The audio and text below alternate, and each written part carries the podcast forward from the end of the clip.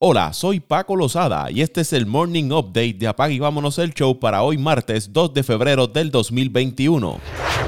Los criollos de Puerto Rico consiguieron su primera victoria de la Serie del Caribe luego de que derrotaran vía 3 por 0 a los Caribes de Venezuela. Héctor Hernández se combinó junto a Anthony Maldonado, Zach Muckenhirn, Ryan González y Fernando Cruz para pintar de blanco a Venezuela y apenas permitirle dos indiscutibles. La derrota la cargó Raúl Rivero, quien trabajó 5 y 2 tercios de entrada por los Caribes, y Adier Molina, quien estuvo en la receptoría, conectó un cuadrangular con un envase en la sexta entrada. Los boricuas colocan su marca a una victoria, una derrota, mientras que los venezolanos no han ganado en dos presentaciones. Los federales de Panamá vencieron 9 a 5 a los Caimanes de Colombia, sumando su segundo triunfo mientras que este fue la segunda derrota para los Caimanes. Las Águilas Ibaeñas de la República Dominicana vencieron cuatro carreras por dos a los Tomateros de Culiacán de México para mantenerse invictos en la Serie del Caribe. El lanzador César Valdés tiró seis entradas en las que limitó a los Tomateros a dos imparables, no permitió carreras y propinó seis ponches para ayudar a la República Dominicana a llevarse el triunfo y conseguir la segunda victoria del torneo. México se acercó en la novena entrada marcando dos carreras ante el cerrador Fernando Abad. Por las Águilas se destacaron Robinson Cano bateando de 4-2 y Juan Lagar de 3-1 con un cuadrangular. Para el equipo de México, Jesse Castillo de 4-2 con una remolcada. Hoy a la 1 y 30 de la tarde, Colombia se mide a Venezuela. Ninguno de las dos novenas ha ganado. El equipo de Panamá se enfrenta a la República Dominicana a las 6 de la tarde. Ambos equipos lucen con marca de 2 y 0. Y el equipo de Puerto Rico se mide a los anfitriones, a México, a las 11 de la noche. Ambos equipos tienen marca de una victoria y una derrota.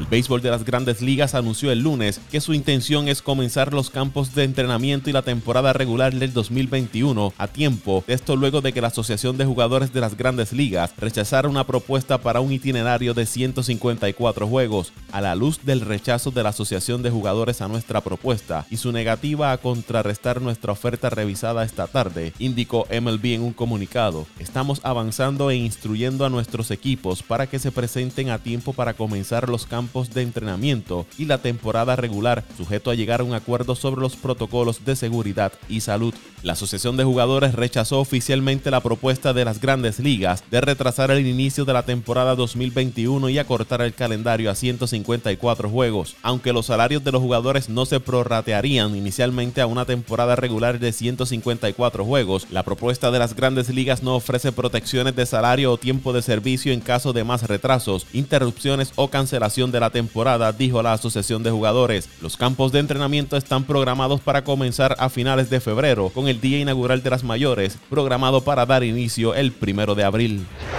Dustin Pedroya anunció su retiro luego de una carrera de 14 años en las grandes ligas, todos con los Medias Rojas de Boston. Pedroya, de 37 años, apareció por última vez en un juego en el 2019 y jugó solo nueve veces entre las campañas 2018 y 2019 debido a una lesión en la rodilla izquierda que sufrió en el 2017. El segunda base fue nombrado novato del año de la Liga Americana en el 2007 después de batear 317 con 8 cuadrangulares y 7 bases robadas. Fue el jugador más valioso de la Liga Americana en el 2008, liderando la liga en carreras anotadas, hits y dobles, mientras terminaba con promedio de 326. Ganó cuatro premios de guante de oro, un bate de plata y ganó tres veces la Serie Mundial con el equipo de Boston en el 2007, 2013 y 2018. Fue seleccionado cuatro veces al Juego de Estrellas y terminó con promedio de 299, 140 cuadrangulares, 394 dobles y 138 bases robadas en 1512 partidos en su carrera las mayores.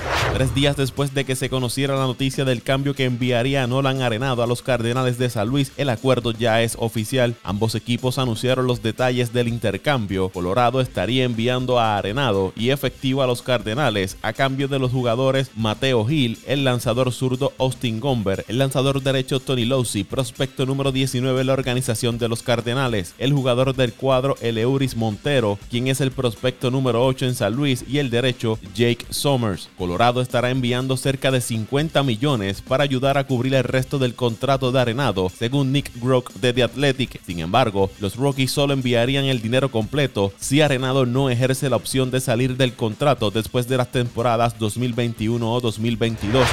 Campo corto de los padres de San Diego, Fernando Tatis Jr., ha sido seleccionado como el jugador de la portada para la edición del videojuego MLB The Show 2021, anunció la franquicia. El pelotero de 22 años se convierte en el jugador más joven elegido y el primer jugador de los padres en aparecer en la portada del juego. La popularidad de Tatis se disparó desde que hizo su debut en las grandes ligas en el 2019, gracias a su estilo de juego. Tatis firmó recientemente un contrato de patrocinio de varios años con Gatorade. También ha firmado acuerdos con Adidas, Hyperrise, Guantes Mizuno y los bates Victus. Tatis se convierte en la última estrella en aparecer en la portada de MLB The Show, uniéndose a Javier Baez en el 2020, Bryce Harper en el 2019 y Aaron Judge en el 2018. Los Orioles de Baltimore enviaron al derecho Alex Cobb a los Angelinos de Los Ángeles, según informaron Dan Connolly y Ken Rosenthal de The Athletic. El segunda base Jamie Jones, prospecto número 7 de los Angelinos, irá a los Orioles en el intercambio. Se espera que el equipo de Baltimore pague más de la mitad del salario de 15 millones de dólares de Cobb para la temporada 2021. Debido a la cantidad de dinero involucrada, el acuerdo necesita la aprobación del comisionado Rob Manfred.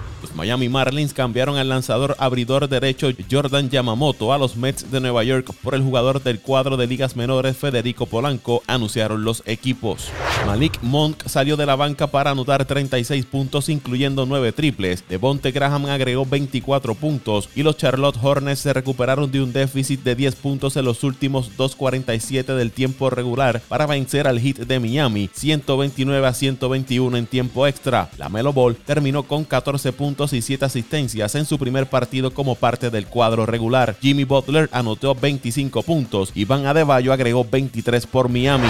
Devin Booker anotó un triple restando 1.5 segundos por jugar y el equipo de Phoenix superó a Dallas 109 a 108 por segundo juego consecutivo. Este fue el primer partido de Booker desde el 22 de enero. Los Mavericks perdieron su sexto juego de forma consecutiva, su novena derrota en los últimos 11 juegos y su cuarta derrota consecutiva en su casa. Booker terminó la noche con 24 puntos, Chris Paul aportó 34 puntos, 9 rebotes y 9 asistencias por Phoenix y Luca Doncic marcó 25 puntos, 8 asistencias y 5 rebotes por Dallas. El equipo de Memphis venció a San Antonio 133 a 102 para su séptima victoria consecutiva. Los Lakers le ganaron a Atlanta 107 a 99. Minnesota cayó frente a Cleveland 100 por 98. Los Knicks perdieron frente a los Bulls de Chicago 110 a 102. Milwaukee le ganó a Portland 134 a 106. Sacramento derrotó a New Orleans 118 a 109. Y el equipo de Houston venció 136 a 106 al equipo de Oklahoma. El partido entre los Pistons de Detroit y los Nuggets de Denver se pospuso cerca de las 9 de la noche, anunció la NBA. La decisión de posponer el partido se debió al resultado de pruebas de COVID-19 no concluyentes entre los jugadores de Detroit. El equipo no habría podido cumplir con el mínimo de 8 jugadores en uniforme. Este es el juego número 23 que se aplaza en lo que va de la temporada de la NBA.